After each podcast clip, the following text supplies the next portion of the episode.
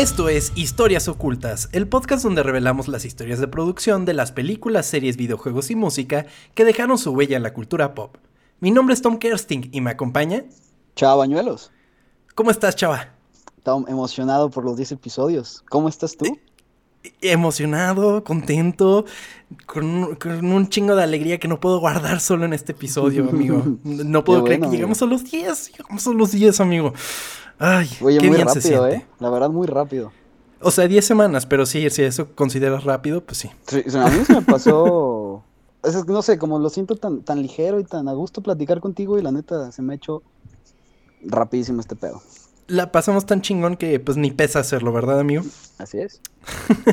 pues fíjate que para ti y para toda la audiencia, este episodio número 10 decidimos hacer algo especial. Y pensamos en, bueno, ¿y qué tal si nos acompañara alguien muy especial en este episodio número 10? Y fue cuando surgió la idea de que invitáramos a nuestro amigo Champ Casillas de Plano de Juego. ¿Cómo estás, Champ? Hola, hola Tom hola Chava. Eh, qué Qué increíble gusto de poder estar aquí con ustedes. La verdad, me. Digo, ya, ya los había escuchado desde antes y era como, ¿por qué no me han invitado? me llegaron rumores de que, querías ahorcarnos cuando hicimos Tetris. Así es, yo ahí, ahí sí dije, este, la verdad, me dio el patatús, pero bueno, este, nada personal, no se preocupen. Pero yo, yo, pues ya era fan de ustedes, dije, pues a ver, cuando yo quiero estar ahí en ese programa, y pues miren, ya se me hizo. Así que estoy súper, súper feliz de que me hayan aquí este, invitado a su programa número 10. Ya, muchas felicidades. Muchas, gracias. Tenía que ser especial para, para que estuvieras tú. Ah, muchas gracias, de veras. Entonces, eh, yo sé que, bueno, o sea, yo estoy ahorita como en Super Ceros, o sea, yo solo sé que eh, tienen eh, temas bastante como, son como temas populares, yo sé que, pero, o sea, de la cultura popular, pues, pero son como dándoles un giro, pues, de, algo que no mucha gente sabe, pues. Entonces, cuando, cuando me invitaron, o sea, sí estoy, así, eh, bueno, ahorita estoy como bastante emocionado de saber, pues, un poco de qué vamos a hablar. Entonces, por favor, estén aquí así. No, hombre, el gusto es todo nuestro de que estés por aquí, amigo. Y pues, sin más por el momento, vamos a empezar con el tema. ¿Qué les parece? Sorpréndenos. Por favor. Consecuente al éxito de Super Mario Bros., Nintendo decidió crear una versión del juego para arcades, reutilizando assets del juego original y creando nuevos para generar un reto mayor, debido a la participación de un segundo jugador en este mismo juego. Este fue el punto de despegue de una segunda parte, y que, consecuentemente, sería perdida en su llegada a América. Esta es la historia oculta de Super Mario Bros. 2,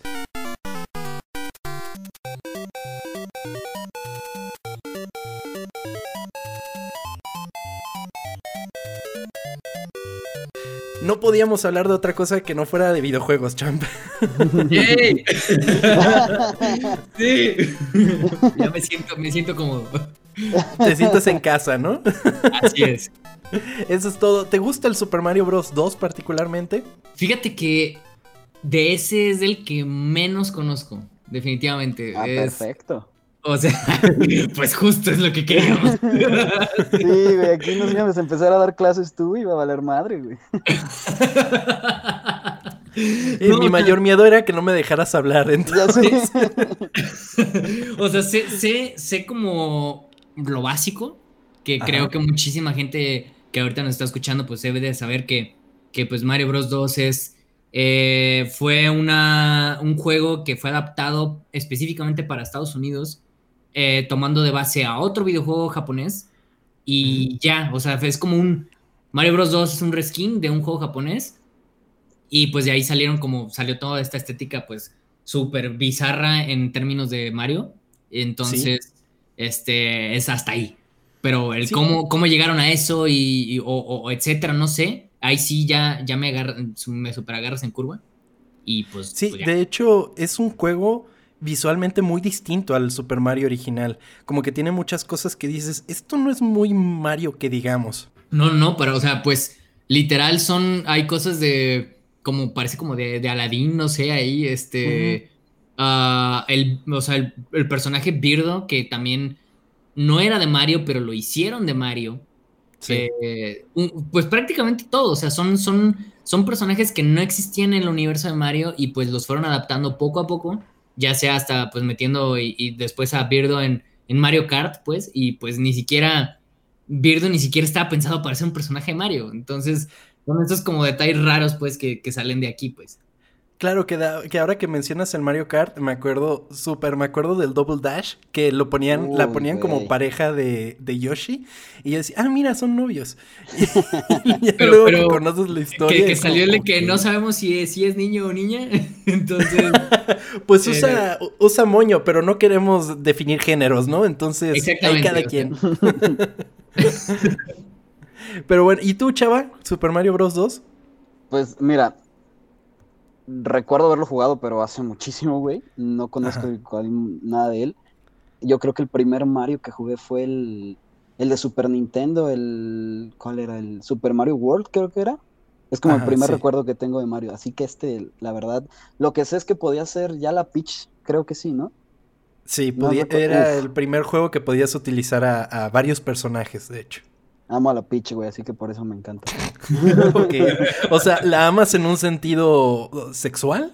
O sea, podrías. ¿Cuántos años tiene? Eh, pues ya es mayor, ¿no? Ok, entonces sí. ok. ¿Qué no se supone que una vez dijo este Miyamoto que Mario tenía como 25? No es cierto. Pues que acabado está, ¿eh? Sí, yo le calculaba 44. Bueno, es lo que pensé, dije, dije, ¿qué pedo? O sea, ¿cómo, ¿cómo 25? O sea, el vato ya parece cuarentón. Exactamente, ya panzón, ya divorciado, ya. Pero, ah, no, sé, no sé dónde lo vi, pero como que algo me recuerda que, que Miyamoto había dicho eso. Entonces, no estoy seguro. Buscaremos el dato y luego les platicaremos por redes sociales.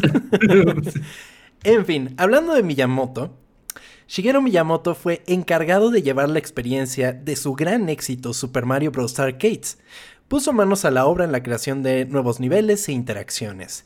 La esencia de Mario seguía existiendo, pero Miyamoto, ahora con mayores conocimientos acerca de la realización de un videojuego y qué era lo que los hacía divertidos, comenzó con las pruebas de estos nuevos retos, los que, al realizarlos, se dio cuenta que cualquiera que hubiese terminado Super Mario Bros. sin problema, encontraría mucha diversión en estas mecánicas. Vio mucho plano de juego, champ. Básicamente.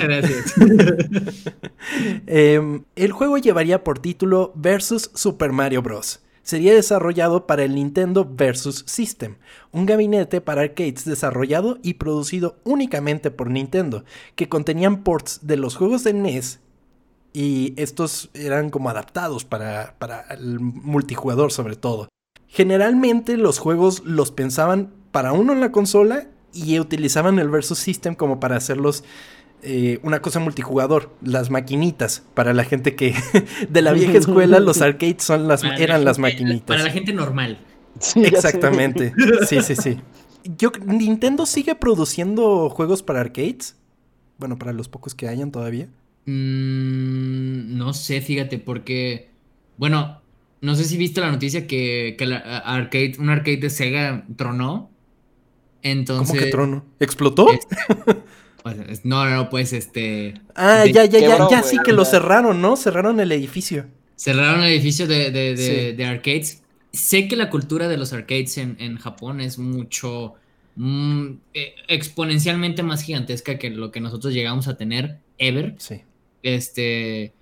Y, pero así específicamente, si Nintendo sigue siendo, no sé, según yo, no, pero no quiero decir, no quiero decir afirmaciones falsas aquí, entonces, según yo, no. Ahí si alguien me quiere este, decir lo contrario, por favor, por favor, digan, diga, diga ahí a las redes de, historias ocultas, por favor. Así es, arroba ocultas, ocultas con doble O, porque somos muy cool en este podcast.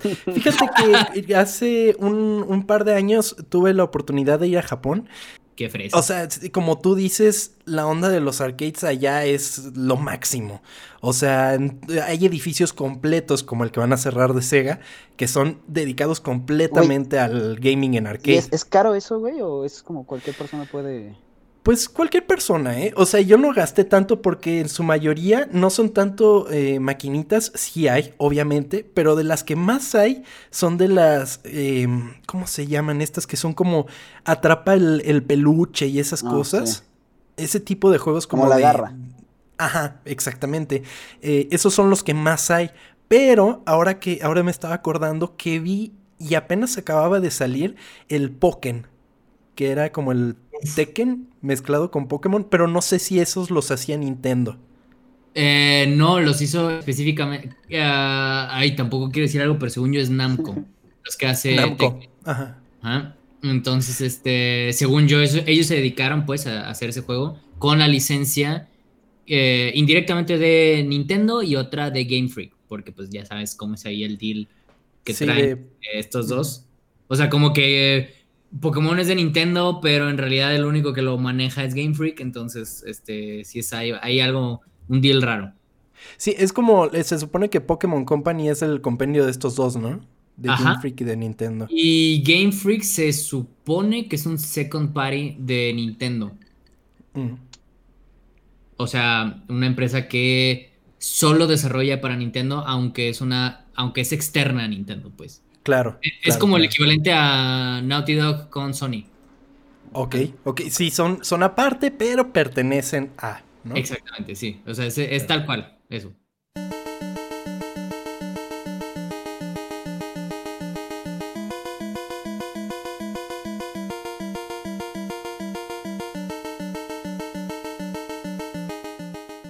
El resultado de Versus Super Mario Bros. incitó a Nintendo a preparar la mesa para una nueva entrega de Super Mario para consolas caseras, esta vez siendo desarrollada para su nueva consola, el Famicom Disk System.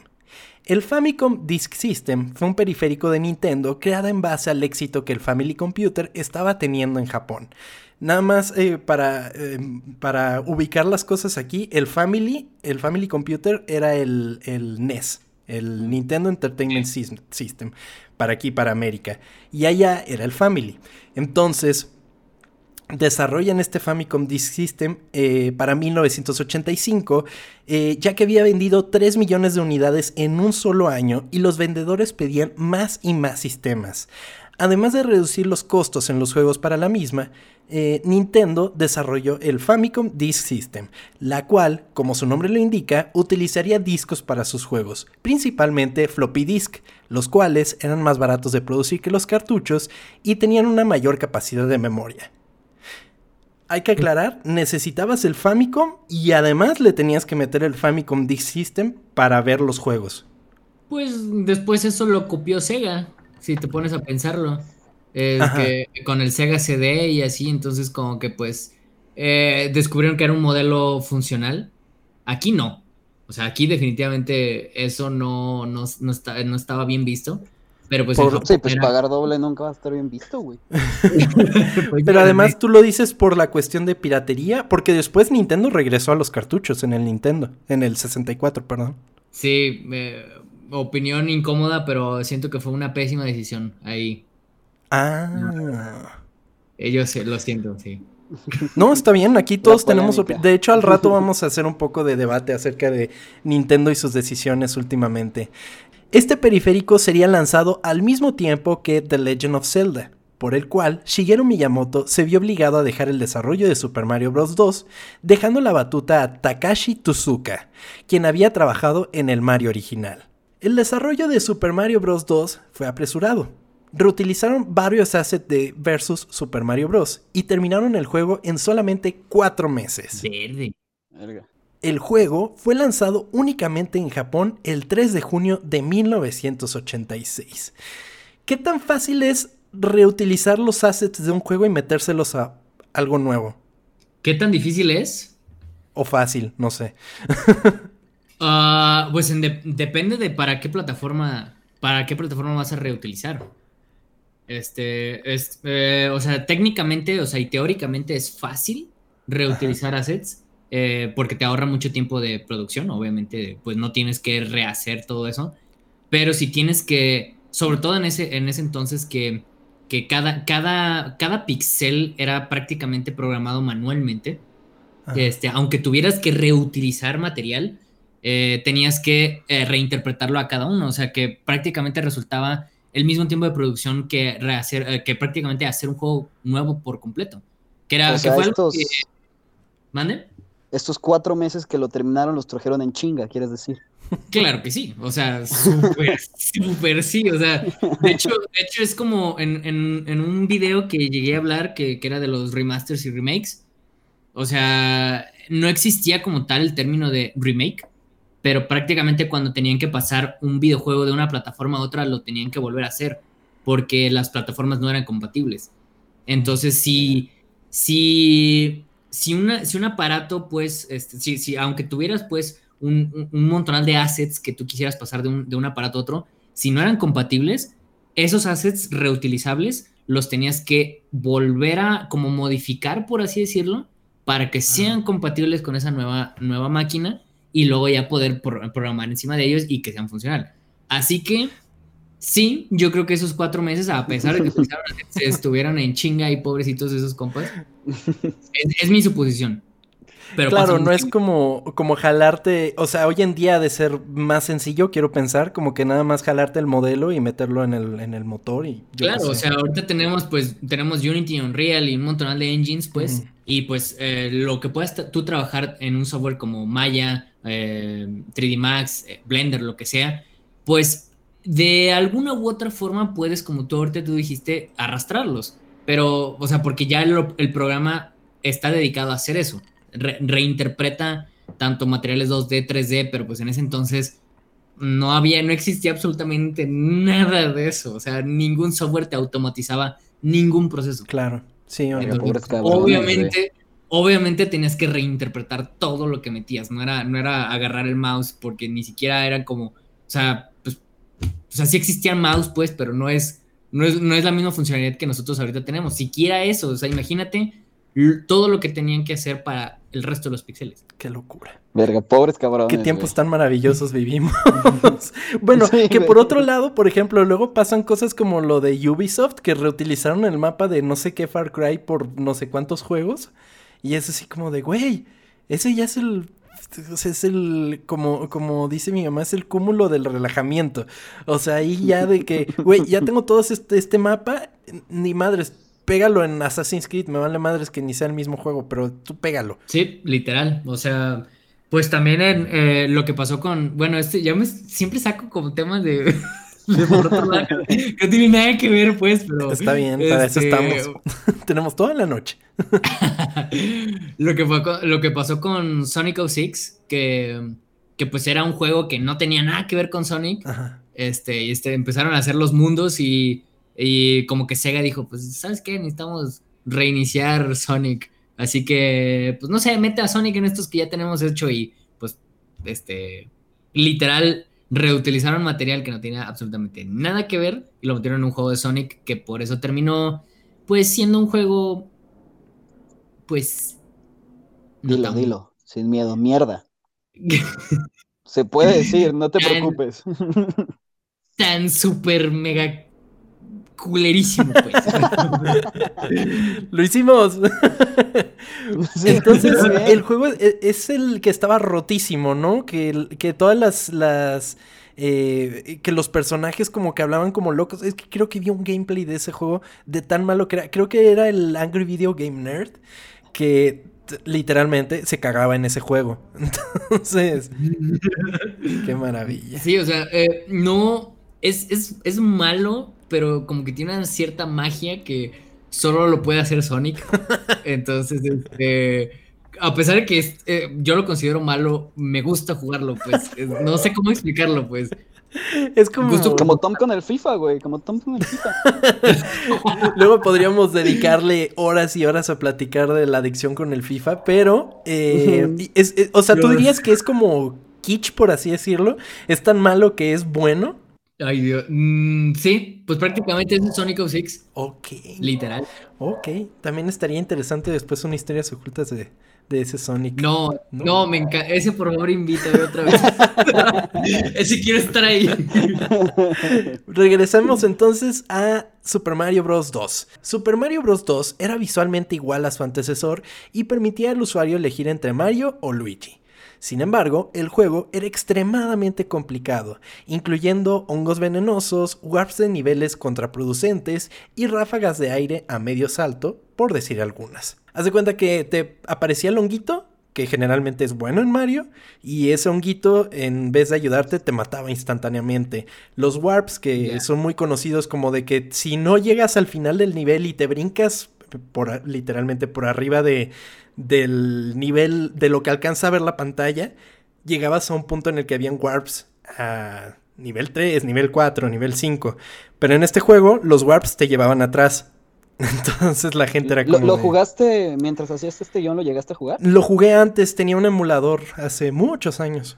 Pero, pero no lo había notado como que fuera tan distinto. Era, era como el, primer indicio de, los niveles trolls de Mario, que ahorita mm, uno busca, esos, esos como Mario Frustration, un montón de juegos trolls, tal cual. Este, eh, yo siento que muchos le tomaron a este, a este de Super Mario Bros. 2.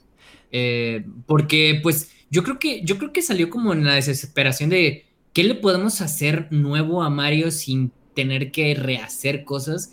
Y pues inventaron estas cosas súper súper locas, pues nada que ver y que a, fin y al cabo eran, eh, le daban en la madre a la progresión del jugador. Claro. O sea, esto que me estás diciendo no, no es lo que debería ser un game designer. O sea, eso es totalmente en contra de lo que, de lo que se supone que va Nintendo. Y se me hace raro que Nintendo haya querido hacer eso desde un principio. Aún y con, con que haya sido muy en su, en, su, en sus inicios, pues pero se me hace bastante raro que hayan tomado estas decisiones, la verdad. Claro, decisiones baratas y rápidas, ¿no? Como de, ah, pues tenemos el honguito, nada más cámbiale el color y ahora va a ser venenoso y te va a matar y frustrante. No, y eso de que te, regrese, o sea, no sé, no, no, lo, no, lo, no lo siento tan Nintendo, pues, o sea, es totalmente lo opuesto a, a ser amigable con, con tus juegos. Claro. A pesar de todo esto, que estamos mencionando, el juego fue el más vendido para el Famicom Disk System, con 2 millones y medio de unidades vendidas, solamente en Japón, solamente en Japón. Debido al gran éxito del juego, Nintendo decidió venderlo así en Estados Unidos, obviamente. Esta era otra época que los juegos salían primero en Japón y después de un tiempo llegaban a Estados Unidos, ¿no? Y que ahora ya es lanzamiento generalmente global. O sea, no, no había esa facilidad. Del otro lado del mundo, en 1986, Nintendo of America apenas comenzaba con el lanzamiento del NES. Obviamente con el juego bandera de la consola, Super Mario Bros. Creo que la vendían en bundle, ¿no? Venía el, el NES con el Super Mario Bros. Y el Duck Hunt, ¿no? Sí, era un disco compartido. Sí, yo, yo, yo, tengo ese aquí. Una reliquia ahí entre, entre tus tesoros. Uy, sí. La consola tenía tres años de retraso con respecto a Japón, debido a la crisis del videojuego en el 83. La crisis, también conocida como la debacle de Atari, fue el desafortunado evento que dio fin a lo que se considera la segunda generación de los videojuegos. El principal detonante de la crisis fue la vasta cantidad de videojuegos de baja calidad existentes en el mercado de la época, ocasionando una notable reducción en las ventas y una enorme pérdida de la confianza de los clientes. Sin embargo, el NES se vendió magníficamente en Estados Unidos y comenzaron operaciones con nuevos sistemas de arcade para la región. Eh, esta es la época de E.T. y todos esos juegos como malditos, ¿no?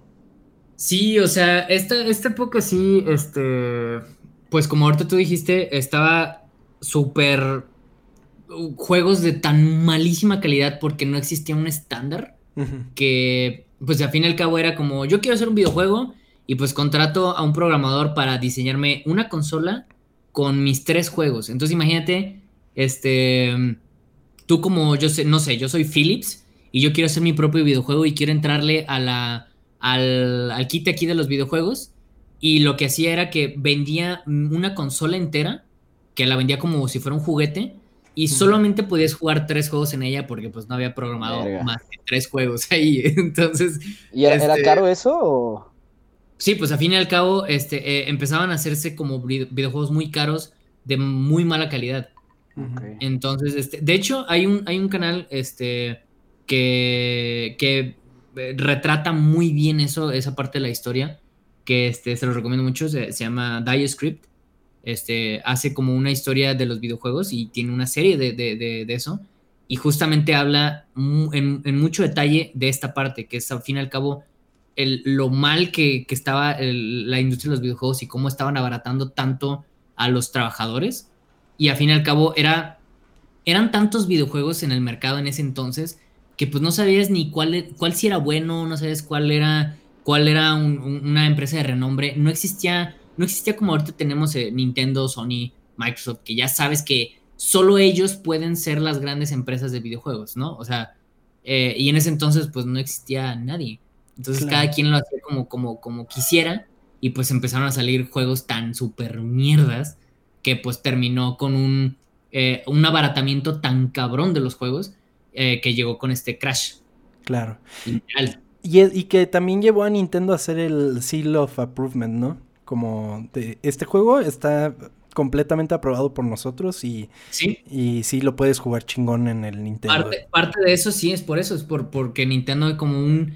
Eh, era como un sello para los padres, como decir, o sea, güey, esto que estás comprando, o sea, sí es original y es de calidad, este, no te vayas a ir por lo que hizo Philips o lo que hizo eh, cualquier otra empresa. O sea, esta cosa este, tiene, tiene, tiene garantía, pues, por, así decirlo. Claro, sobre temas y sobre jugabilidad y, y todas esas cosas que pues tenían libertades los que hacían videojuegos por su mano propia, ¿no?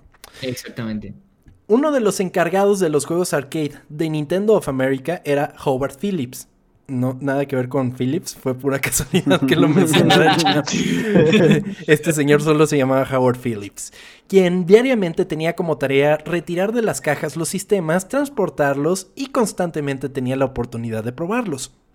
Así, Minoku Arakawa, el entonces presidente de la subsidiaria de Nintendo en América, Notando el entusiasmo del joven Phillips por los videojuegos, constantemente pedía la opinión del chico con respecto a los juegos para ver si los mismos serían apreciados y disfrutados por el público occidental. No podían arriesgarse a sacar juegos así nomás por nomás. Entonces, porque seamos sinceros, y sigue pasando, el público oriental y el occidental tienen sus diferencias, ¿no es así? Uy, súper, súper marcadísimas están todavía. Y al día de hoy, pues, o sea, hay juegos que siguen sin salir en América.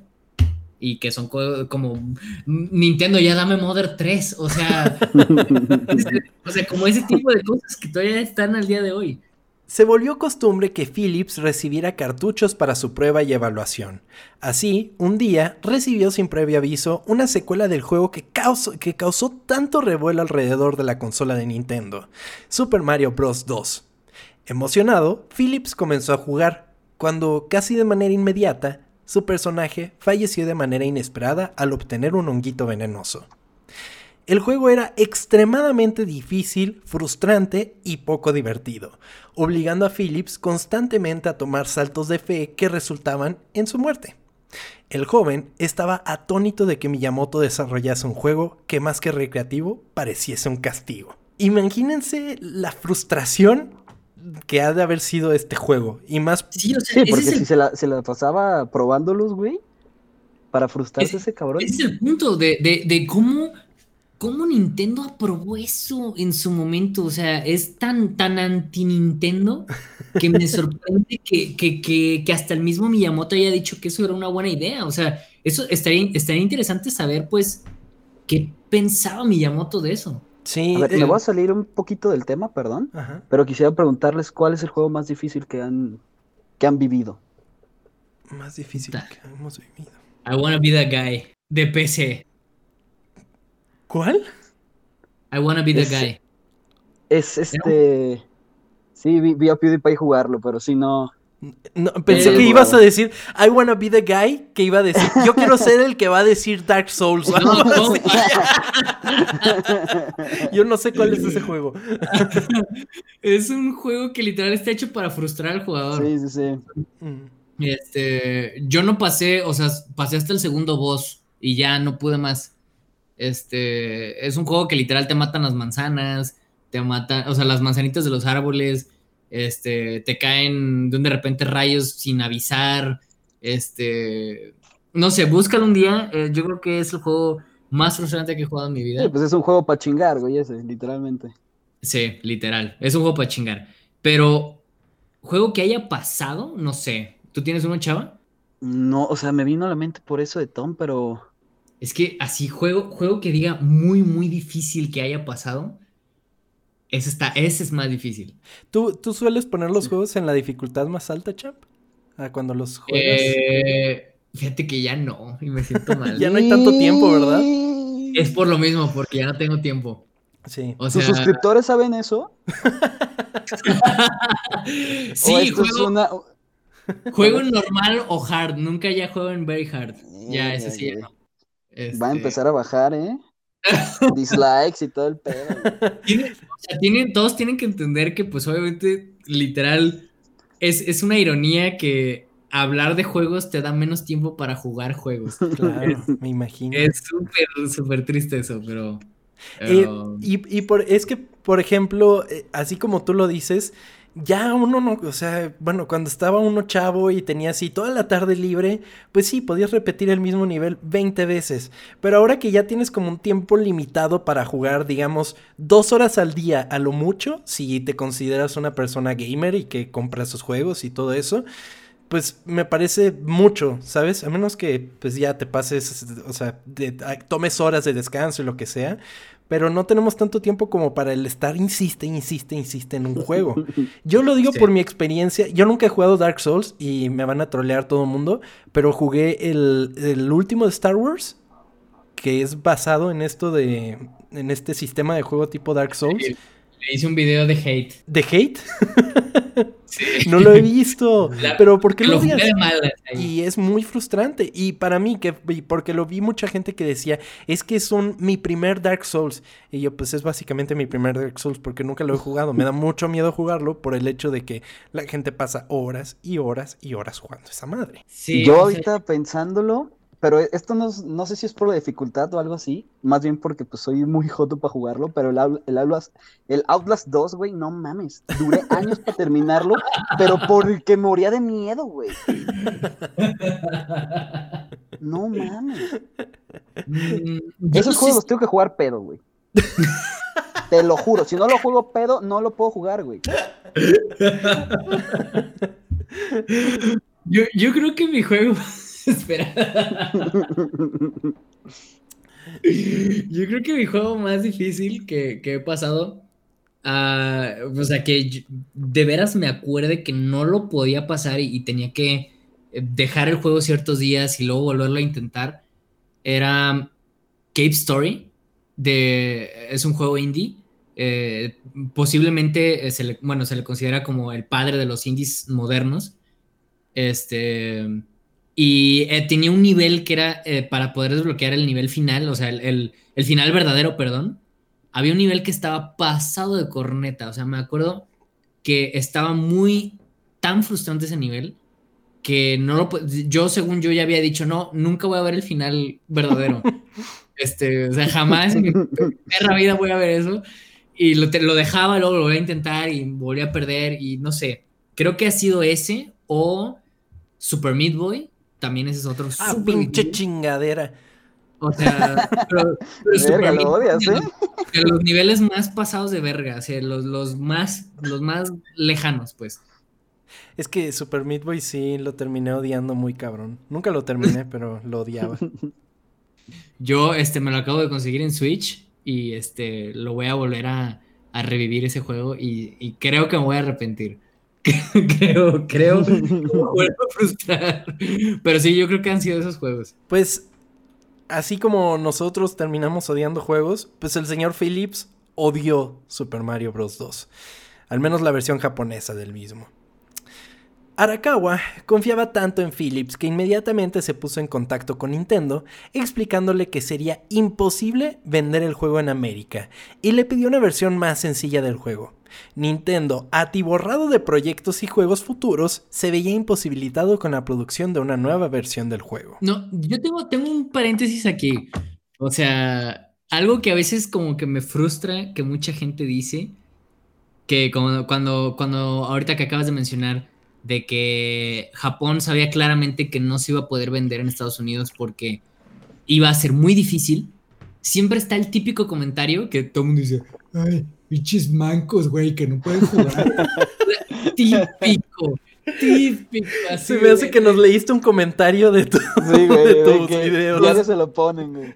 O sea, de que es un manco, güey, por eso, o sea, eh, cuando, cuando este, eh, hablé de Celeste y cuando, cuando tiene su modo de asistencia, pues, que puede ayudar a, a gente que no es tan ávida, pues, este, literal, o sea, hay gente que, que, que, que se siente ofendida que porque, ¿cómo me van a ayudar? Pinches mancos deberían aprender a jugar bien, ¿no? O sea, dices, verga, güey, o sea, realmente ese no es el estándar, güey. O sea, y, y- y claramente, pues ahí Nintendo es, es como, no, sabía claramente que eso no es el estándar, ni aún en Japón era el estándar. Claro. Entonces, no sé, o sea, me, me hicieron acordarme ahorita de, ese, de este, que todo el mundo se cree la gran verga jugando videojuegos.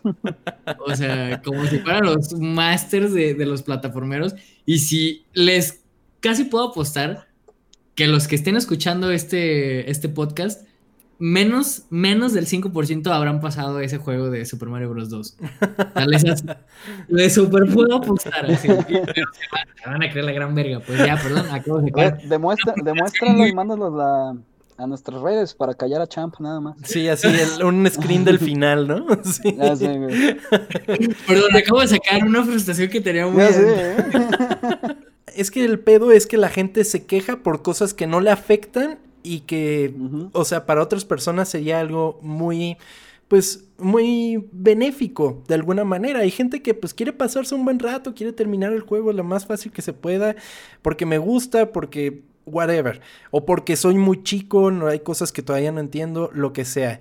Pero de cierta manera es, ah, o sea, te lo digo como experiencia personal. A mí me frustra cuando un juego me quiere dar ayudas. O sea, me frustra porque digo, no puede ser, soy un pendejo. ya llegó el punto, en el- por ejemplo, en The Last of Us 2, que hay momentos en el que te dice, te puedo dar una pista si le picas acá. Y yo, No, güey. ni madres voy a picar la pinche palanca, güey. ¿Y no le picaste pedo. nunca, güey? No, güey, ¿no? Ah, la verga, ok. El macho. O sea, pero eso es en mi experiencia personal y es o sea, y, es- o- y yo entendería que una persona dijera, güey, de verdad necesito esto. Por algo hay juegos que ya tienen una, una modalidad en la que solo te echas la historia y ya. Sí. Entonces, qué bueno que sacaste eso de tu, de tu sistema, Cham. Así que si alguien, si alguien sí puede demostrar que, que- que ha pasado Super Mario Bros. 2, por favor, háganlo saber. Aquí Japonés. sí, la verdad, yo los reto, los reto en serio. así. El Super Mario Bros. 2 japonés, ¿eh? No el, no el americano, porque ahora ya Sí, veremos sí, qué pasa. No es el de Lost Levels, es el, el- el japonés, el pasado de corneta. Nintendo al encontrarse en una expansión sin precedentes, constantemente buscaba nuevas ideas para futuros juegos. Así, un joven recién graduado, Kensuke Tanabe, entró a Nintendo y rápidamente entró a las filas de Research and Development dirigido por Miyamoto. Tanabe desarrolló un nuevo modelo de plataformero, en el que, en lugar de avanzar de manera horizontal, el jugador debía hacerlo verticalmente. Sin embargo, el prototipo era difícil de programar y se almacenó por un tiempo. Tiempo más tarde, la compañía televisiva Fuji Television encargó a Nintendo un videojuego para celebrar el lanzamiento de su gran evento mediático, The Dream Factory, el cual sería un enorme festival para promocionar su canal en Tokio y Osaka. Kensuke Tanabe fue el encargado de este proyecto. Fuji Television otorgó así una serie de personajes en los cuales se debía basar el desarrollo del juego. Los personajes tenían una fuerte influencia árabe y muy caricaturizada. Tanabe recurrió así a su mentor Shigeru Miyamoto, quien le mencionó, haz algo similar a Mario. Mientras sea divertido, todo se vale. Así comenzó el desarrollo de Yume Kojo Doki Doki Panic, en el cual se envolvieron varios de los veteranos que habían trabajado en el Super Mario Bros. original. Este chico, el em, Kensuke Tanabe, era el director del juego, Shigeru Miyamoto actuó como supervisor del juego y la música fue producida por eh, Keiji Kondo, que era el Koji que... Koji Kondo, que era el que había hecho la música original del Super Mario.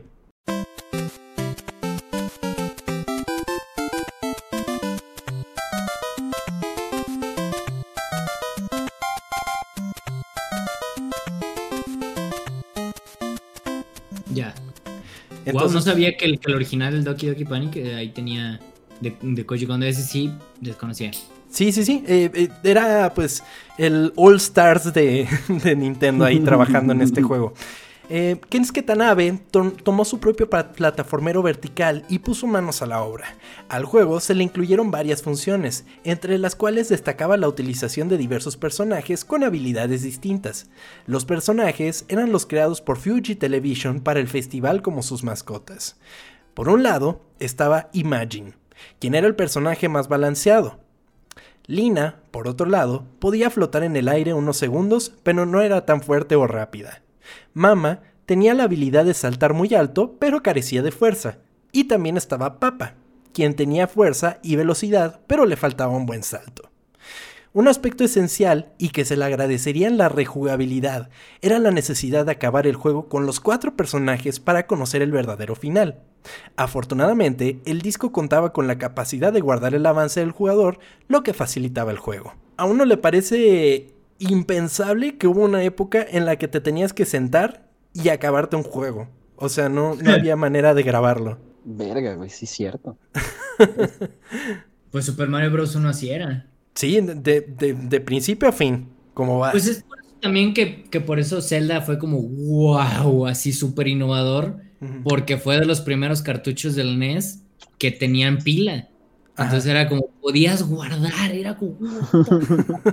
Entonces sí, o sea, era, sí, era impensable pues antes que, que podías como hacerlo en sesiones. Y, que justamente em, muchos de, muchas de las ventajas que otorgaba el disc era que podían grabar en el disco. Pero encontraron la manera, como tú dices, de meterle la, pila al, cartucho. Y ya eso ayudó un chingo ya para su distribución en América, ¿no? Porque tengo entendido que Legend of Zelda sí llegó a América en algún momento. Sí, sí, claro que sí. Y, que, que, Zelda, pues, era, era un juego que ni siquiera Nintendo, pues, realmente eh, pensaba que iba a tener éxito en América. Entonces, este, como que no le tenían tanta fe y por, porque ellos sentían que pues era como, como, como no era un juego de acción como tal, o sea, era como pura aventura, este, explora, eh, tienes que preguntarle a tus amigos cómo descubriste tal secreto, como que ellos dijeron como que, ay, no, o sea, esto no va a pegar pues en los niños, en los niñitos, mijitos este, norteamericanos que, que pues este, son, que solo quieren pum pum cuas, o sea, y, y pues fue algo que gracias a, a que los cartuchos podían guardar, fue que se pudo o sea, fue que realmente sí tuvo éxito. Oye, ¿y el Super Mario cuánto duraba para que te quedaras allí y terminarlo? ¿Era largo? Ah, no, te lo puedes echar en menos de una hora. Ok. Luego hay speedrunners que se lo echan así en 5 minutos, en 10 minutos. Una locura. Sí, no, pero, pero así en una jugada real te podrías echar Mega, eh, digo, Mega Man, ay Dios de mi vida, ¿por qué tengo Mega Man en la sangre, perdón.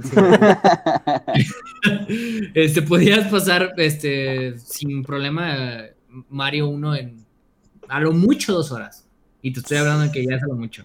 Aunado a esto, el gameplay se basaba en tomar objetos del suelo y aventarlos, pudiendo causar daño a enemigos o inclusive levantar a estos mismos enemigos. Era un juego novedoso, interesante y divertido, y para su lanzamiento el 10 de julio de 1987 fue aclamado por la crítica japonesa. Es, es, em, gracioso pensar que era un juego que era más que nada una estrategia de transmarketing, ¿no? Como de que te encargo este juego y a ver cómo queda. Uno pensaría que por esa idea quedaría pues de regular a malo, pero pues se lo encargaron a Nintendo y la mejor gente de Nintendo trabajó en él. O sea, como que no había manera de que hubiera fallas en ese juego. Sí, no, y, y, lo extraño es que de todas maneras es un juego completamente diferente a Mario. O sea, claramente se nota que no estaba pensado para Mario. Pero, o sea, por lo mismo es que mucha gente como que no le encanta ese juego. El 2, ajá. Porque pues sí, claramente estás pensando pues lo mismo de siempre. Pero pues si son gente que ya eh, eh, tenía esa experiencia de, desarrollar buenos juegos, pues sí podían desarrollar algo aunque no fuera lo mismo, pero muy chido. Totalmente. Un par de meses después, en las oficinas de Nintendo of America, recibieron un paquete conteniendo el juego y una nota. Si se cambiaran los personajes por Mario Luigi, Peach y Toad, Uf. los niños estadounidenses estarían felices, incluyendo a Chava, quien claramente estaría muy feliz por Peach. ¿Sabes qué? Hablando de Peach, a mí me gusta más Daisy. No. Ay, A ver, este no es, este no es un podcast. Rosalina, ya cada uno con la suya. Ya sé, güey. Rosalina es mi waifu. Uh, Perfecto.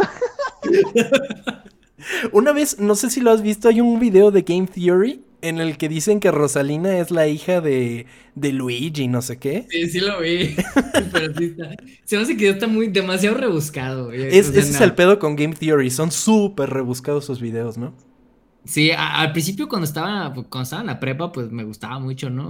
Pero ya ahorita los veo, los actuales, y digo, no, qué hueva. No, uno ya- crece, ya- champ, uno crece. Exactamente, sí. en fin, pues eh, dijeron, a ver si pega, chicle y pega. Vamos a ver este jueguito, qué tal, qué tal les parece, si está divertido. Y pues nada más imagínate que los monos son los de Mario.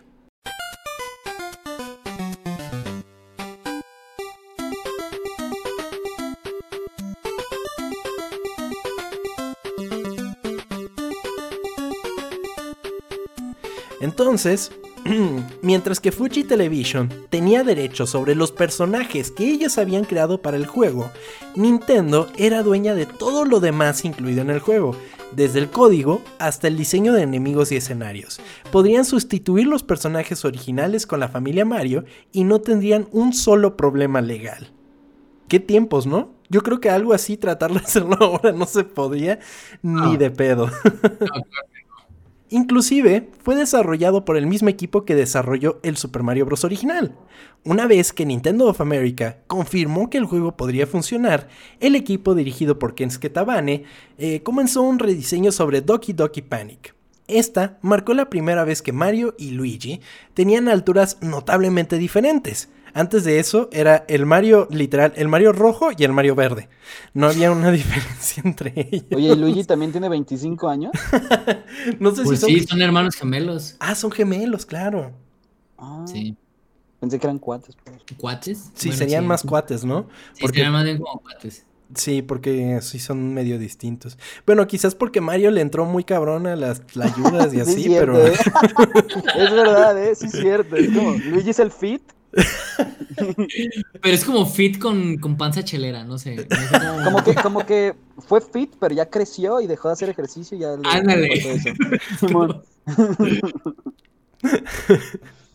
como que termina el partido de fútbol y se va Sí, por las güey, chelas, ¿no? Exacto, exacto. Literal. Haz de cuenta. Yume Kojo, Doki Doki Panic, solo necesitaba algunas modificaciones. Que cada vez que digo ese nombre pienso en el, en el juego este de simulador de citas. El de Doki Doki Eh, Literature Club. Nature Club. No mames. Lo, cono- lo- lo peor es que lo conozco, güey. Ay, pues es que fue, fue, fue sonado ese juego, estaba bien chido. Machín, sí. Eh, Yume Kojo Doki Doki Panic solo necesitaba algunas modificaciones para su conversión a la serie Mario, porque sus elementos eh, ya estaban muy arraigados en ellas, estrellas para la invencibilidad, los efectos de sonidos de monedas y saltos, bloques POW, zonas de warp y una banda sonora del compositor de Super Mario Bros. Koji Kondo.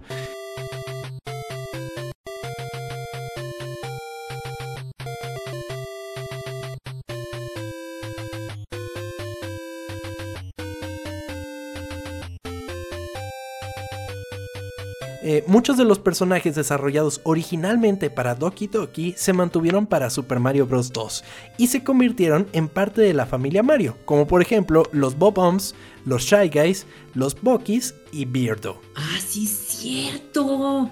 Los bobos salieron de ahí. Sí. Sí es cierto. No, no, no me acordaba, pero. Y, y que se volvieron tan arraigados a Mario. Ajá, exactamente, pero no eran de Mario. Wow, no, no me había puesto a pensar en eso, qué menso. Pero sí. Pero sí, o sea, qué cabrón, ¿no? O sea, estos güeyes, pues nosotros todos estos monos los hicimos nosotros. Me vale madres que ya están en tu juego, vamos a usarlos ¿Y nosotros. qué hicieron esos güeyes? No- sea, nada, pues no podían pueden hacer, hacer nada. nada. No. Contractualmente no mal. podían hacer nada. No lanzaron ni tomates a las oficinas o algo así. Imagínate, bien ¿Qué imputados. pinche- o sea, neta, ¿qué, qué, qué emperradez vas a... No mames, ya está me enojé yo, güey. Es que pues sí, o sea, imagínate de tú creaste eh, hasta la mecánica, o sea, no solo te están robando el diseño, pues te están robando la mecánica. Dices, güey, Y no puedes hacer nada, no mames. ajá. No, pues... Eran literalmente otros tiempos, mucho Sí, más güey. sencillos. Durante la adaptación del juego, se tuvo que hacer, por razones obvias, cambios en la historia para adaptarlo al mundo de Mario.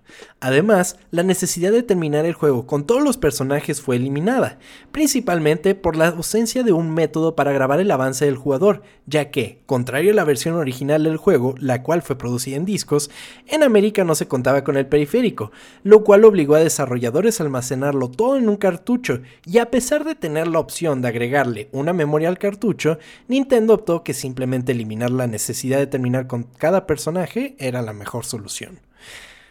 Otra función que se agregó al juego fue la capacidad de sprintear con el botón B, al igual que en el Super Mario Bros. original, lo cual facilitaba el avance de los niveles más complicados.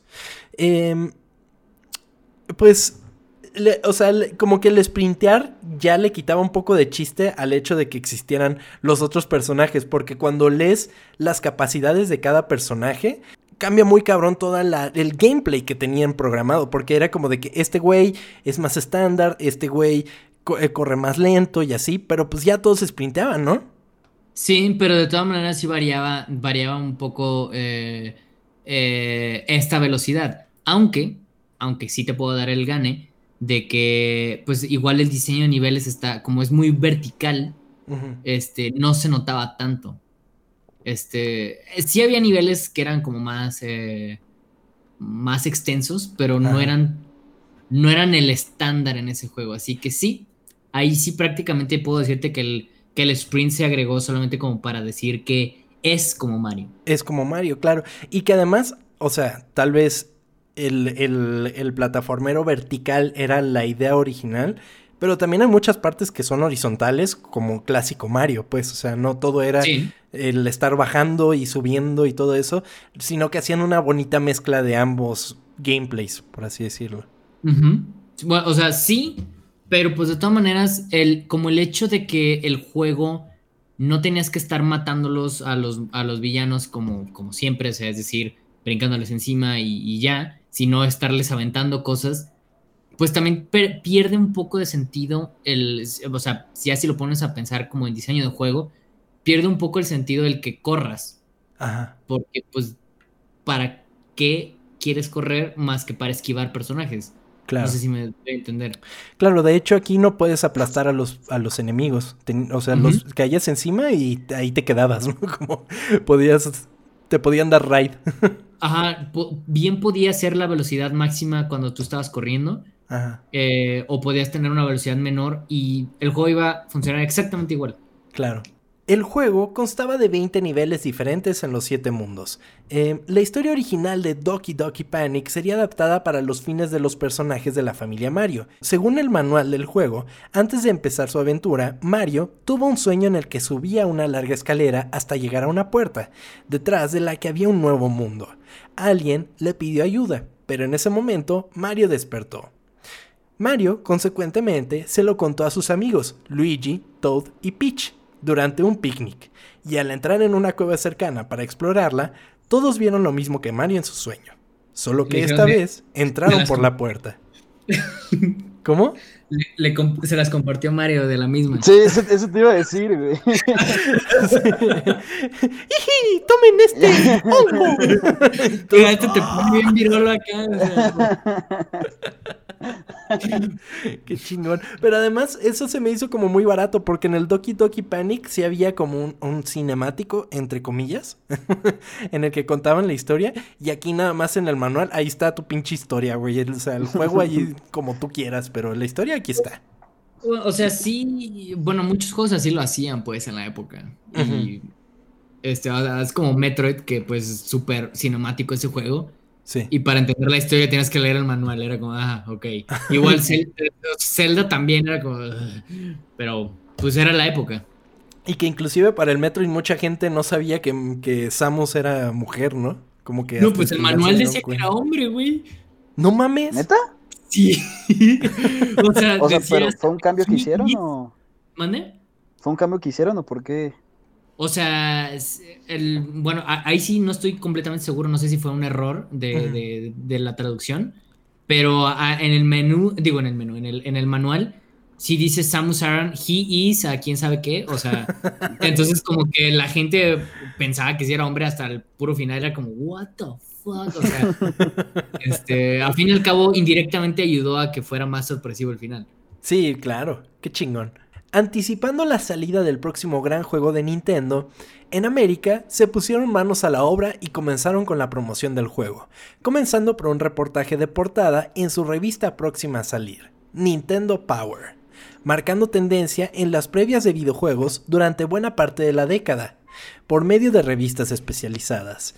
Nintendo Power era producida por Nintendo, si no me equivoco, y fue como de las pioneras en, el, en la onda de las revistas dedicadas a videojuegos que durante los dos, no, 90 y principios de los 2000 pues era una cosa muy chingona. Y, y efectivamente, ni, ni- bueno, yo no sé, ¿si- ¿sigue la fecha Nintendo Power? No, Yo creo que ya se terminó. Creo que Pero ya. yo perdí el hilo completamente de las revistas. Fíjate que mi conexión con Nintendo Power era que en Club Nintendo ponían como su reportaje especial de Estados Unidos. Y, y ahí venía el sellito de Nintendo Power y era como... eh, esto, esto es información privilegiada, directo desde Estados Unidos. Y era como de ¡Wow! Y ¿Tú las pues, coleccionabas? no las coleccionaba, ¿Las pero sí Nintendo? tenía varias. Yo, yo tengo unas ediciones especiales de Club Nintendo, de, de Pokémon y cosas así. Este, y, y, y sí, la verdad, ahorita que lo pienso, era, era una información muy valiosa en ese entonces, lo, que, Sí. lo que daban, porque no la puedes conseguir de otro lado. Exactamente. Y pues justamente Nintendo Power, mucha gente la cataloga como de, güey, era solo un anuncio de Nintendo, o sea, Nintendo promocionando Nintendo, pero luego ves que sí habían reseñas como, como un poco más eh, fuertes acerca de juegos que generalmente no eran los que producía Nintendo, pero pues era pionera, por así decirlo. Super Mario Bros. 2 fue así lanzado en América el 9 de octubre de 1988, esta vez para el Nintendo Entertainment System, original. El juego fue un éxito comercial y se convirtió en el juguete más deseado para la Navidad del 88. Le suele pasar mucho eso a Nintendo, ¿no? Como que sacan algo y, y se vende como pan caliente y ya no lo encuentras para las navidades. O sea, como que corre mucho la leyenda de que inclusive producen menos como para que se vendan en chinga sus cosas. ¿Un ¿Super Mario 3D All Stars o qué? O sea, o Game Watch de, de, de Mario, también para esta Navidad o qué? O sea, es algo nuevo, pues. Lo siguen aplicando. Super Mario Bros. 2 se convirtió en el cuarto juego más vendido del NES, vendiendo más de 7 millones de copias, mientras la crítica especializada lo calificaba de manera casi perfecta. Al mismo tiempo, en Japón se estrenó Super Mario Bros. 3, el cual, por obvias razones, tuvo un retraso en tierras americanas. Eh, estos güeyes apenas estrenando el 2 y ya estaba saliendo el 3 en Japón. Entonces, pues sí, no, no, no Eh, había el, manera. el Super Mario Bros. 3 salió en Europa en 1990, güey. O sea, tardó un friego. O sea, cuando salió mm, Super Mario Bros. 3 en Europa, ya estaba saliendo el Super Nintendo con Super Mario World. Años más tarde, Nintendo notó que la diferencia entre Doki Doki Panic y la versión americana de Super Mario Bros. 2 era tanta que optó por publicarlo en Japón con el nombre Super Mario Bros. USA en 1992. Eh, lo vendieron como otro juego. Dijeron, pues ahí está, órale. Y Pues ya lo tenían hecho. Claro. Entonces, pues ya, ahí está. Su, su versión americana del Super Mario Bros. 2. ¿Tienes Por el otro- dato de cuánto. No, del Super Mario USA no. Es, sí, siempre me ha causado como, pues, ¿qué, ¿cómo fue la impresión de Japón de ese juego y aparte con ese nombre, pues? Claro, porque pareciera que son los olímpicos, ¿no? Ándale. Super Mario USA. Pero sí, estaría interesante ver el dato de cuánto habrá vendido ese, esa versión del juego. Y sobre todo porque, pues, entonces si lo analizamos de alguna manera, hay dos Super Mario Bros. 2. Está el japonés y está el americano. No, técnicamente hay tres.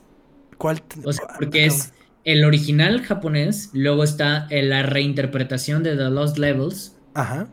Y luego está el, el Super Mario Bros. 2 que salió en, en, Estados Unidos. Y luego todavía, perdón, son cuatro. Y aparte está el Super Mario, el Super Mario Bros. USA. O sea, son cuatro versiones de un mismo juego. De un mismo juego. Por otro lado, el Super Mario Bros. 2 japonés, como nos estaba diciendo Champ, fue, en, ah, fue publicado en América dentro del juego compilatorio Super Mario All Stars, bajo el nombre de Super Mario Bros. The Lost Levels, en 1993 para el Super Nintendo, el cual contenía Super Mario Bros., Super Mario Bros. 2 y Super Mario Bros. 3, todos con mejoras visuales como efectos parallax, físicas mejoradas y mejoras a glitches. Y aquí es donde yo te pregunto, Champ, ¿por qué Nintendo dejó de hacer mejoras en sus juegos cuando los volvía a vender? Ah, eh, una, porque Super Mario All Stars lo, no, no, es, no era un deseable, lo tenían que hacer. O sea, si, si Super Mario All Stars a fuerzas fue un remake, porque no, lo podían, no podían trasladar otra vez con el, con el tema que estábamos diciendo al principio, no podían trasladar los mismos assets al Super Nintendo, no lo podía correr. Entonces, a fuercísimas, Nintendo tuvo que rehacer los juegos y pues ya una vez que lo estaban rehaciendo, pues lo hicieron con los, pues con las visuales que tenía Super Mario World. Claro. Literal, esa es la razón. Es que fíjate que, o sea, yo, yo, a mí Tuve mi época Nintendo. Me gusta jugar de vez en cuando los juegos de Nintendo, pero yo no poseo ni un Switch, ni un 3DS, ni no sé qué cosa. Pero, obviamente, llegó a mis oídos el remake este que, bueno, no remake, la republicación de Super Mario 64, Sunshine y Galaxy. Soy, era hiper fan del 64 y del Sunshine. Y me, me causó molestia el hecho de que es el mismo juego. O sea, habiendo remakes de los juegos como lo ha mostrado Capcom con Resident Evil 2 y que les queda así una maravilla de juego, ¿por qué Nintendo no está optando por tomar eso y hacerlo para sus propios juegos? Es un tema muy complejo eso, porque em, mucha gente asume, y esto es como muy eh, algo que he notado en los últimos años, la gente asume que Nintendo tiene un poder adquisitivo mucho más grande del que realmente tiene. Pero es, la empresa japonesa que más dinero que, más dinero tiene ahorita, ¿no? Hace poco salió eso. Claro, o sea, claro que sí, o sea, recauda muchísimo dinero, no lo voy a negar eso, pero poniéndote, o sea, eh, comparándolo con el dinero que se necesita para hacer un remake, este, en primer lugar, Nintendo tiene que poner su propio dinero, por así decirlo, para poder, para, en este caso, hacer un remake. O sea, si es que quisieran hacerlo. Eh, pero Nintendo, a pesar de que gana esas cantidades estratosféricas de dinero, que para nosotros sí es muchísimo dinero, eh, no es, no tiene el mismo capital que tiene ni Sony ni Microsoft, ni, ni la cuarta parte de lo que tienen ellos dos. Entonces, este, mucha gente se le olvida que Nintendo solo es una empresa de software y ya. O sea, sí hace hardware, sí, obviamente hace sus, propias consolas, hace este, pero, pero, o sea, y hace poquitas cosas, pues, muy, muy, muy, o sea, bueno, más bien voy a, voy a replantear. Sí hace poquito hardware, pero para nada es su prioridad. No se mantiene de eso. De lo que se mantiene es, de, es del servicio que da de sus juegos de lo que vende, este, pero no es lo mismo que hace cuenta poner ejemplo a Sony y a Microsoft, que mm, Microsoft no, su fuerte, fuerte, fuerte no son los videojuegos.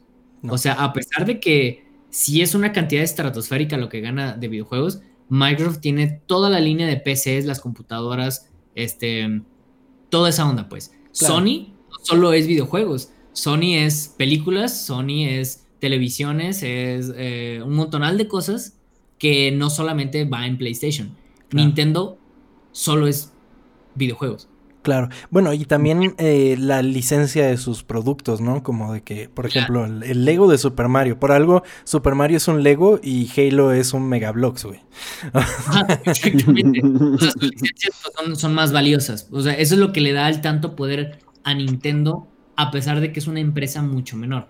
Claro. Este, pero eh, aquí viene, con esto, con esto dicho, de que cuando hacen un remake de Crash, hacen un remake de de Spyro, que, son estos últimos famosos que han salido, este, el dinero, pues propiamente no lo, no lo tiene que poner, eh, no lo tiene que poner eh, Sony y Microsoft. Y aunque lo hiciera, el dinero no sale propiamente de sus estudios.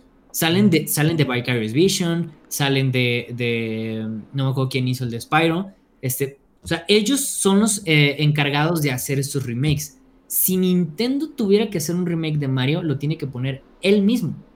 Claro. Entonces, es un, es un gasto demasiado grande que aparte son para tres juegos, este, que, en este caso, pues los que querían vender, eh, y cuatro si querían poner Super Mario Galaxy 2, que obviamente Nintendo no tiene el capital, a pesar de que creemos que sí, no tiene el capital como para desarrollar una, un juego así y sobre todo porque no se le regresaría el dinero para esa, para esa, para esa gran cantidad de dinero que se le hizo, pues. O sea, eh, puedes decir que, hoy sí, es que Crash son remakes y los se, venden a 20 dólares menos. Sí, claro que sí. Pero obviamente todo ese dinero no viene de Vicarious Visions, es, es repartido entre varios. Claro. Y al fin y al cabo, las ventas que se generan en su mayoría es para, para Microsoft y Sony. Por eso por eso ellos apoyan ese tipo de remakes y los, y los pueden vender a menores precios. Nintendo no se puede dar el lujo de hacer eso. Porque ellos mismos tienen que poner todo. Ok. Y ahora, rápidamente, porque ya nos fuimos para otro tema, pero está muy interesante.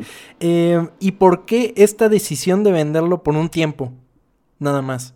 O sea, de producir un batch de discos y ya. Es. Ah, también es otro tema, pero pues también es. Yo me imagino. Yo me imagino, aquí ya es una suposición mía, eh, si Nintendo no lo vende como un limited edition, no se vende. Ah. O sea, e, es, uno, es un... o sea, yo te, voy a poner a mí de ejemplo. Yo cuando vi anunciado Super Mario 3D All Stars dije, ah, pues está bien, ¿no? O sea, qué padre, ¿no? Voy a poder volver a jugar estos juegos en el Switch. Ajá. Y, ya, fue, mi, fue un único pensamiento. Pero luego cuando vi que era limitado dije, verga, güey, si no lo compro ahorita, no voy a poder jugar nunca. Entonces, fue un incentivo para mí para poder comprarlo. Y me imagino que tiene que ver con eso. Ok.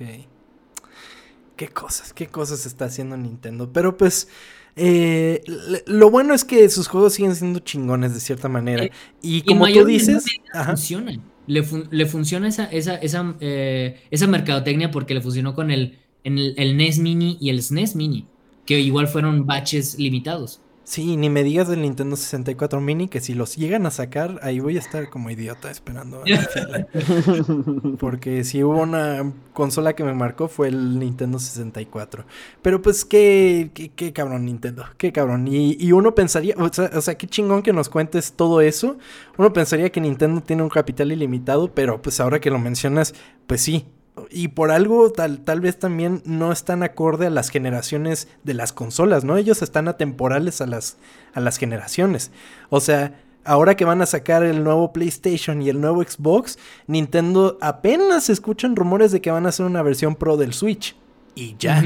O sea, es que, es que esa es la cosa. O sea, Nintendo tecnológicamente no se les puede poner al tiro ni aunque quisiera. O sea, no, no es no es algo de que, ay, es que Nintendo quiere mantenerse más chavo. No, es que no puede, literalmente, neta, no puede. No tiene el capital como empresa para poder ponerse al tiro. Entonces, ¿cuál es la única alternativa?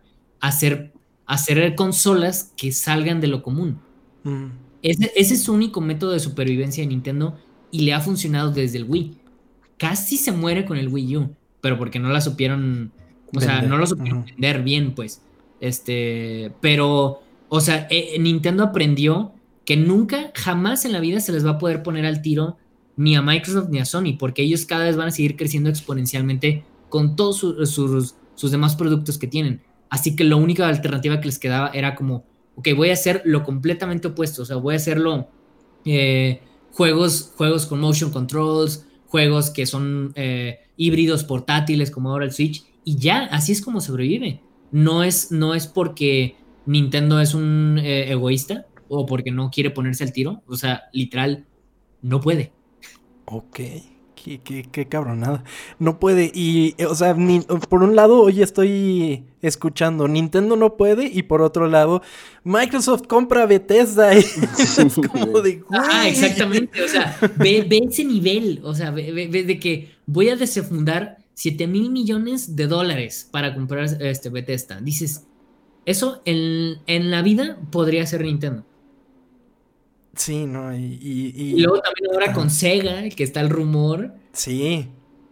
Que, igual Microsoft puede comprar Sega. Microsoft se está poniendo muy pesado en esta, en esta generación de, consolas. Están desembolsando mucho. Y yo tengo, o sea, yo por, o sea, yo sin un conocimiento, con un conocimiento muy básico acerca de, de, de todo esto, porque me encanta, me encanta escuchar podcasts, me encanta ver videos y todo eso. Pero yo pienso, o sea, desde mi perspectiva, el Game Pass es una maravilla. Es una cosa increíble, es muy, muy práctica, es, es muy chingón que salgan los estrenos desde ahí.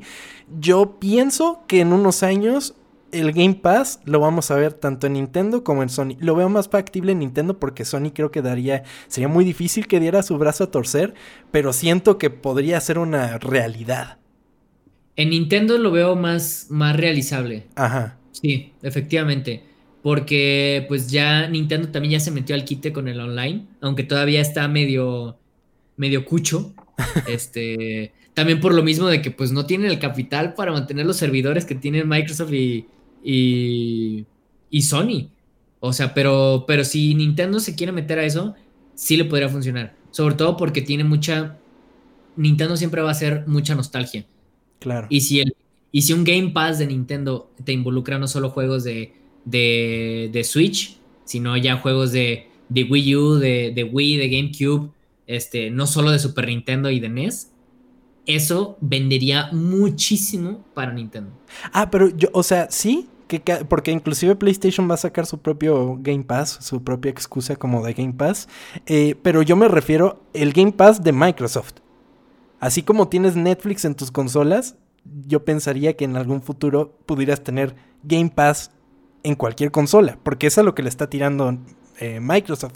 Tú puedes jugar tus juegos en el celular, en la compu, en donde pinches quieras. Y no importa si tu celular no lo aguanta porque vas a tener el cloud computing.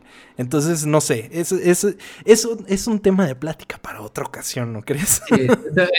creo que sí estamos eh, rodeando mucho el tema. Sí, muy cabrón, nos vemos bien cabrón por las ramas, pero está chingo. Y Chava ahí escuchando. Güey, estoy teniendo una clase, estoy teniendo una clase de videojuegos, güey, impresionante, cabrón. Muy cabrón, muy cabrón. Vamos a terminar el tema, ¿no? Nos disculpamos con todos, perdón. Super Mario Bros. 2 es la prueba perfecta de que nuestros proyectos no siempre son como lo pensamos y que no siempre, como los pensamos, van a ser la manera correcta.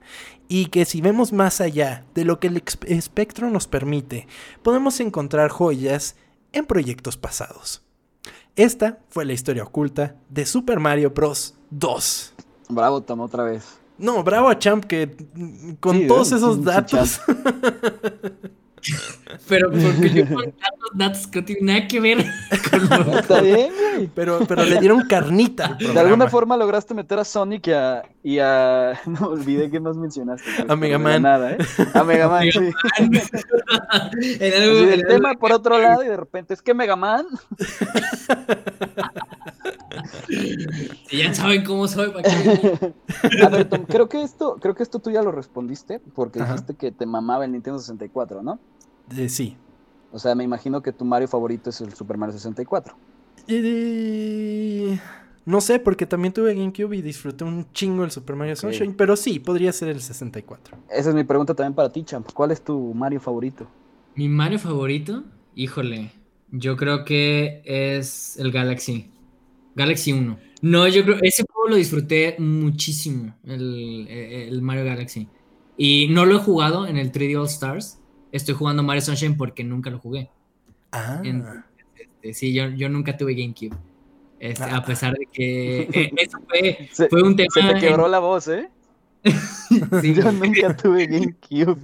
Yo sí, porque en mi casa eso, eso es un, eso es un tema bastante triste para mí, pero iba a llegar la Navidad y mi papá sí nos dijo de que, a ver, decídanse con mi hermano y conmigo, ¿cuál van a querer? Y estaba Play 2, Xbox y GameCube. Y yo así de morrísima. Yo quiero el GameCube porque parece Sunshine. Este, y, o sea, literal, literal, solo por eso lo quería. Y, y mi hermano era como, pinche morro pendejo, vamos a jugar, vamos a jugar eh, PlayStation 2 porque está Final Fantasy, Kingdom Hearts y un montón así. Ajá. Y ya de que, no, papá, yo quiero Mario Sunshine. Y nos peleamos tanto, tanto fue eh, eh, esa previa Navidad. Que ya no es Que- tu hermano. No, no. Que les compraron un Xbox, ¿no? Así no estoy chingando. Amaneció un Xbox, güey. Ah, güey, güey, hubiera hecho lo mismo como papá, Ay, güey. nos, nos amaneció un Xbox y fue como. y así. Una, una decisión muy salomónica de parte Sí, de tu papá. Güey. Impresionante papá de champ. Entonces, por eso, por eso es que nunca tuve el GameCube. Y, Pero y mi no- hermano. ¿Y nunca lo has tenido? O sea, ¿nunca lo has comprado después de eso? Lo, lo compré hace unos meses, literal. Ok. O sea, Pero mi- por colección, ¿no? Ajá, ya, ya por colección y porque ya empecé a jugar. eh, de hecho, eh, pues estoy jugando con Ingrid, eh, mi novia. Estoy jugando ciertos juegos de, de, de- de GameCube. Pero por- lo compré por eso, ya no es porque, pues, ya, o sea, por puro coleccionismo. Te imagino muy feliz de que al fin voy a poder jugar Super Mario Sunshine. Y Nintendo lo anuncia para el Switch. Totalmente, me pa- totalmente me pasó eso. De hecho, lo compré y lo empezamos a jugar en su casa. Ajá. este, anuncian 3D All Stars y literal así de que me volteó con Ingrid y yo así de que, así soy, así como el meme del payaso, así de que así que Quedé. quedé y ya este, me compré el 3D All Stars y pues más fácil en el Switch, o sea, así que... Oye, Y ¿el también Mario Party cuándo salió? ¿Mana? ¿El Mario Party cuándo salió? El ¿Cuál de todos? Sí, El, o sea, el primerito, el primerito. pues ¿Para Mario 64? 64, sí. Ok. Porque es tu Mario favorito, eso no cuenta como Mario, amigo. No, no, no, el, 60, el Mario, Super Mario 64 es mi favorito, pero el Mario Ah. Party a mí, no mames, güey. Qué cosa tan hermosa, güey. Gran Y juego después de peda, güey. cuando, cuando hicieron como el, el, el Crash Bandicoot, que el Crash Bash, que era como medio la copia, no mames, bellísimo, güey. Y luego el Fusion Frenzy también, ¿no? No mames, Fusion Friends es lo mejor que me ha pasado, güey. Y al que no le guste se puede salir de este podcast en este momento, güey. Güey, es tanto el éxito del Fusion Frenzy que todavía lo encuentras en Game Pass, güey. Creo que es de los Sí, únicos de Xbox. Original que todavía está ahí, güey. Güey, verguísima, pinche juego, aplastar escarabajos era lo mejor que me podía pasar. Ay, qué chingón. Em, en fin, pues creo que llegó la hora de despedirnos. No sin antes em, decirles que nos sigan en redes sociales, arroba ocultas en todos lados, ocultas con doble O, porque somos muy cool en este podcast. Em, suscríbanse en Spotify. Me llegaron reportes de que nos encontraron por Apple Podcast. Todavía está pendiente porque pues, es que no tengo manera de revisarlo porque no tengo iPhone, no tengo ningún dispositivo Apple. Pero ahí también podrían seguirnos en Anchor y pues en todas las redes sociales. Y a Champ lo pueden encontrar en... Eh, pues soy arroba champ casillas en Instagram y Twitter y soy plano de juego en YouTube. Vayan a YouTube a buscarlo porque están muy chingones sus videos. De verdad que Una sí. cosa más, champ. ¿Qué pasó? ¿Cuándo va a ser el video del FIFA? Todo el mundo quiere saberlo. Este, muchas gracias, ¿eh? Much- Muchas gracias por invitarme. Este, Todo el mundo quiere saberlo, champ. ¿Qué, qué respuesta tan diplomática. ¡Nos vemos! Ay, no, no, no. Ni me digas porque ya cuando sale esa chingadera. Ay, no mames. ahí está tu video, chava. Y de que solo voy a ser el único que lo va a ver, güey. Puro dislike ahí, güey. Ay, en fin, pues ahí está. Sigan a Champ en sus redes sociales, síganos a nosotros en nuestras cuentas personales, arroba tom tom arroba tom kersting en todos lados y a Chava en... Chava Banuelos en Instagram y Banuelos Chava en Twitter. Eso es todo. Pues muchas gracias, Champ, por acompañarnos en este episodio. Estuvo increíble y espero pronto puedas volver porque de verdad lo disfruté muy cabrón. Estoy encantadísimo. Ojalá, por favor, así se los pido desde ahorita. invitar. Me lo pasé muy bien ahorita. Qué bueno, qué bueno. Champ, qué bueno. Gracias por darnos clases también, güey. Bueno, yo siempre hablo de más, siempre es, Está perfecto, muchas gracias. Nunca se habla de más, siempre se habla lo suficiente. Y pues muchas gracias por estar aquí a todos ustedes y nos vemos la siguiente semana en Historias Ocultas. Hasta la próxima.